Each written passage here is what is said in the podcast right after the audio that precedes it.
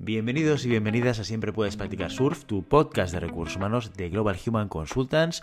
Hoy traemos un episodio de preguntas y respuestas. Como siempre hemos recopilado aquellas preguntas que nos habéis ido haciendo llegar, las más interesantes, para responderlas aquí contigo en el podcast, porque quién sabe, a lo mejor tú también estás pasando por una situación similar y esto te puede ayudar. Así que empezamos.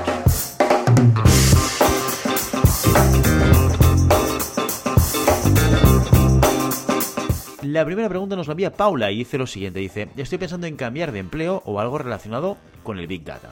La cuestión es, tengo formación superior en psicología que en principio nada tiene que ver con lo que busco, lo que sé de análisis de datos lo sé buscándome la vida haciendo cursos, certificados y otros. Con esto quiero conseguir un nivel aceptable para poder crear mis propios proyectos y añadirlos al currículum para que así vean que sí puedo dar el perfil.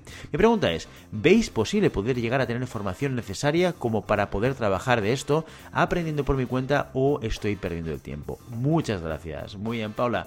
Muy buena pregunta. Aquí de lo que estamos hablando, en términos generales y sin entrar en detalle en tu caso concreto, es de un cambio de perfil profesional. Ahora te estás dedicando a una cosa, quieres dedicarte a otra.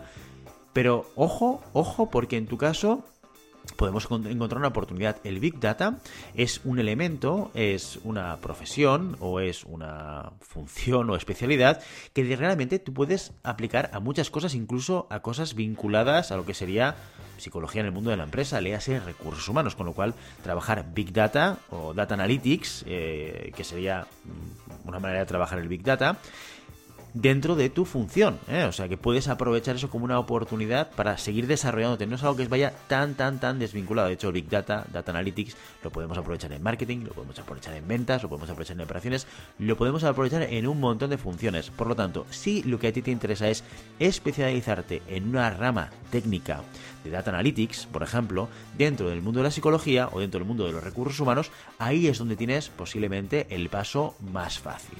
¿Yo cómo lo haría? Mira, aquí hay diferentes elementos que hemos compartido muchas veces en este podcast cuando estamos hablando de búsqueda de un cambio profesional o de búsqueda de una nueva oportunidad profesional. Tenemos que ponernos en modo venta. ¿eh? En modo queremos que alguien apueste por nosotros. ¿Y esto qué quiere decir? Quiere decir que la pregunta que tienes que hacer es ¿cómo alguien puede apostar por mí para darme una oportunidad laboral dentro de lo que yo quiero desarrollar profesionalmente? ¿Vale? Porque esta es parte del kit de la cuestión.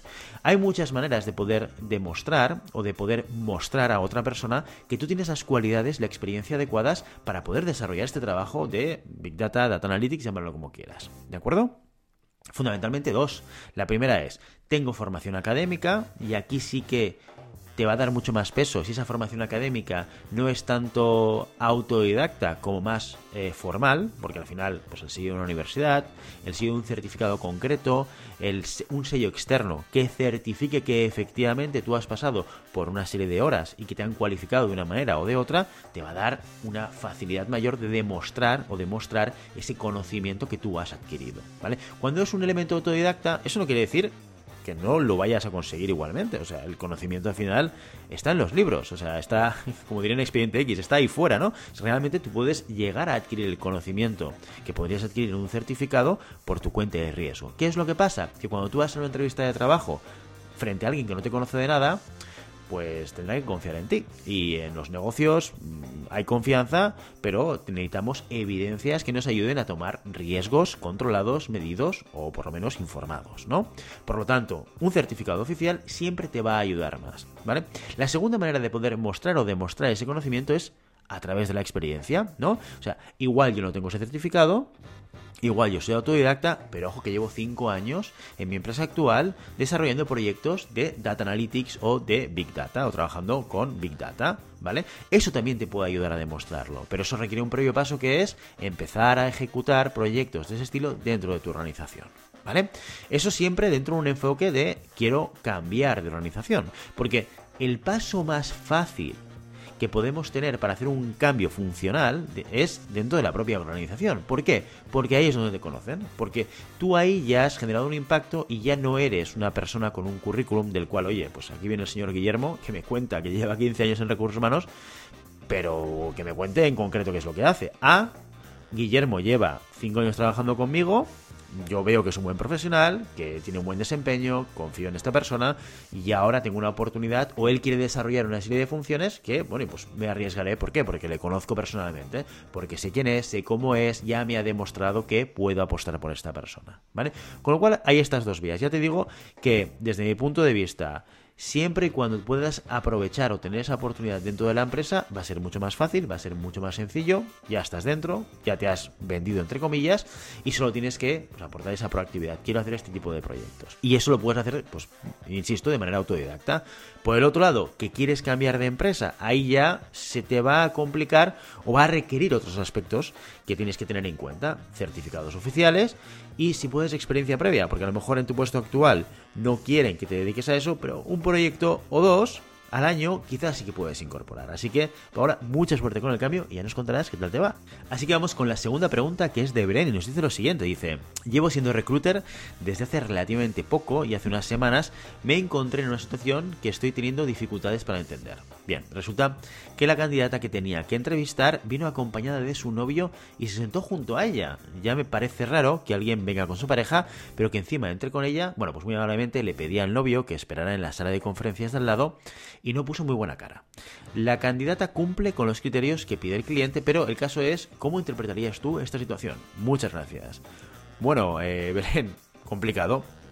No es la primera vez que me explican, a mí nunca me ha pasado personalmente, ¿eh? pero que me explican que esto sucede, ¿no? Y, y, depende del contexto, depende del perfil, pues puede pasar con mayor frecuencia o con menor frecuencia. Es, es algo raro, también es verdad, es algo extraño, que te habla un poco también de la persona, de la relación y, un poco de la situación que puede estar viviendo esta persona, ¿no? Yo creo que lo que tú has hecho es lo que yo haría o lo que yo recomendaría incluso hacer, ¿no? No puedes tener una entrevista con la madre, el padre o el novio en, en, la mesa, ¿no? o en el despacho porque tú estás entrevistando a la persona, no a la pareja de, ¿no? Y tienes que aislarlo. Eh, sí que es cierto que si cumple con las cualidades y, cumple con los elementos que necesita esta persona, a pesar de que podamos ver, intuir, eh, pensar Ojo al dato que esto estamos anticipando muchas cosas porque no conocemos el contexto de la persona, no conocemos la razón por la cual eh, su novio en este caso ha querido acompañarla. ¿no? Entonces yo tampoco me arriesgaría a tomar demasiadas conclusiones, aunque es una evidencia de que algo sucede ahí, ¿de acuerdo?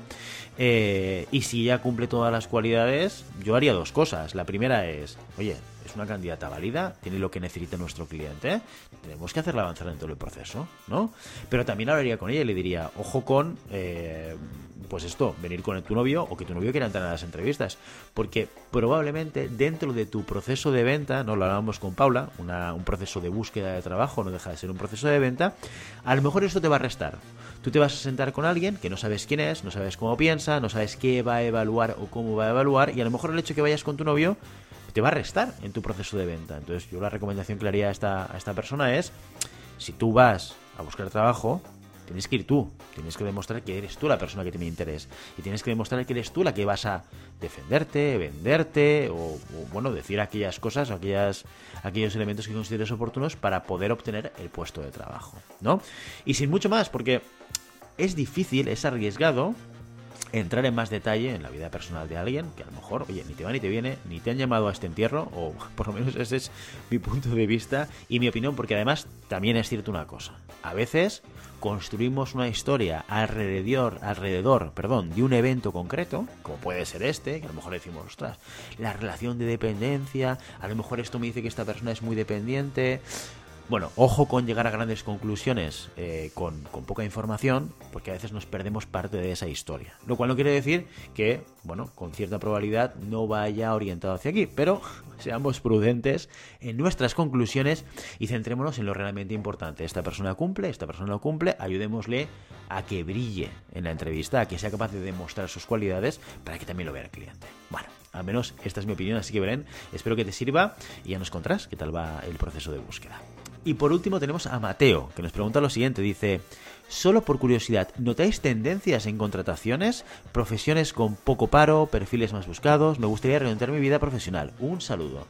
Pues, pues sí, evidentemente. Yo creo que eh, lo hemos hablado muchas veces en este programa. El mercado laboral es muy diferente. Va a diferentes velocidades en función de eh, la matemática, la función, la oferta y la demanda, porque al final todo esto va en el fondo, en el fondo, de algo muy económico que es la oferta y la demanda. Cuando buscamos profesionales con un tipo de perfil, porque hay una demanda dentro del mercado que no solicita ese tipo de cosas, ¿no? Léase el caso de los desarrolladores de software. Llevamos muchísimos años con un crecimiento de este mercado en términos de eh, retributivos o en términos de necesidad, ¿no? Cada vez es más normal, bueno, cada vez más normal, yo creo que ya está en la normalidad habitual que un gran porcentaje de los proyectos se hayan digitalizado, hayan reorientado su servicio, su producto, su acercamiento al cliente, su gestión, todo a la parte digital. Y por lo tanto el desarrollo de software en todos sus lenguajes y entendiendo que también en función de la época hay lenguajes que eh, tienen más peso y lenguajes que pierden peso,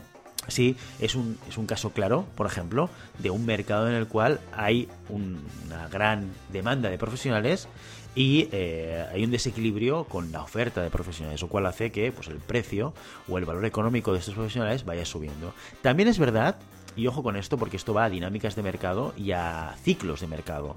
Eh, puede ser y, probablemente llegará, no quiero sacar la bola de cristal ni decir qué es lo que va a pasar porque esto nadie lo sabe, eh, pero yo creo, yo pienso que llegará un momento en que la burbuja de los techis, ¿no? de los desarrolladores, acabará petando porque llegará un momento en el cual se equilibrará. Esto es mi opinión, esto es lo que pienso. Yo creo que la IA, las nuevas tecnologías, también van a aportar a que esta burbuja que estamos viendo en estos momentos y que llevamos ya años gestionando, acabe, acabe petando. ¿eh? Pero bueno, esta es mi opinión personal. Por lo tanto, si tú quieres, claro, ojo con esto, porque yo entiendo tu, tu reflexión, Mateo, que es, yo quiero reorientar mi carrera profesional y, hombre, si puedo elegir, voy a ir a un mercado en el cual los profesionales estén eh, más cotizados, más valorados, ¿no? Que se busquen más este tipo de profesionales, ¿no? Es una, una lógica aplastante, Mateo, y tiene muchísimo sentido. Entonces, yo, yo te diría, hay una serie de estudios pues por ejemplo de Randstad o de Infojobs, por ejemplo, estamos hablando siempre de España en estos momentos, ¿no? Que te van a ayudar a entender cuál es el equilibrio y desequilibrio de mercados. Estos estudios están muy bien y, se basan sobre todo pues en los grandes volúmenes de selección que llevan ellos y, eh, que te puede dar visibilidad de qué tipo de perfiles están más demandados. ¿Y ellos cómo lo valoran? Pues en función de sus eh, las necesidades de sus clientes, ¿no? Contra más necesidades en un tipo de sector, pues ahí te lo explican y te van a ayudar a entender e identificar este tipo de perfiles. También ojo con los ciclos de cambio. ¿De acuerdo? Porque incluso los desarrolladores de software, si se apalancan en una tecnología, tienen un ciclo de vida corto, ¿vale? Y por lo tanto, eh, tenemos que asumir, yo creo que todos tenemos que aceptar y asumir que vivimos en un mundo que cambia una velocidad tremenda y por lo tanto el cambio ya es una propia realidad. Aunque te metas, por lo tanto, ¿eh? ahora aterrizo un poco, Mateo. Por lo tanto, aunque te metas en un sector en el cual hoy identificamos que hay una demanda muy importante, el reciclaje es fundamental, incluso, insisto, en sectores donde eh, hay una gran demanda de profesionales como el desarrollo de software. ¿Por qué? Vas a una tecnología, en tres años de tecnología, por H o por B no me preguntes a mí que soy psicólogo y de esto no entiendo, pero la realidad es que de repente una tecnología pasa a un segundo plano y aparece una nueva tecnología. Tienes que estar constantemente reciclándote a pesar de que vayas a un entorno o a un mercado donde haya este desequilibrio. Así que tenlo en cuenta. Y por lo tanto, el Learning Agility va a ser una competencia clave independientemente de dónde vayas a acabar a nivel profesional. Así que tenlo en cuenta, Mateo, y espero que te sirva este consejo para tus siguientes pasos profesionales. Y con esta última pregunta de Mateo, nos despedimos hoy. Hasta aquí nuestras preguntas. Si te ha gustado el episodio, suscríbete, dale a like y comparte el contenido con quien quieras. Y recuerda que si quieres que respondamos a alguna de tus preguntas, lo puedes hacer a través, nos las puedes enviar a través de la web en globalhumancom.com o a través de las redes sociales donde estamos en Instagram, estamos en Facebook y estamos en Telegram, donde tenemos un canal en el cual, bueno, poco a poco vamos sumando profesionales de los recursos humanos y vamos compartiendo cosas. Así que ya lo sabes, te dejo todo en la cajita de información para que te puedas apuntar y hasta entonces, hasta que nos vamos a ver, adiós.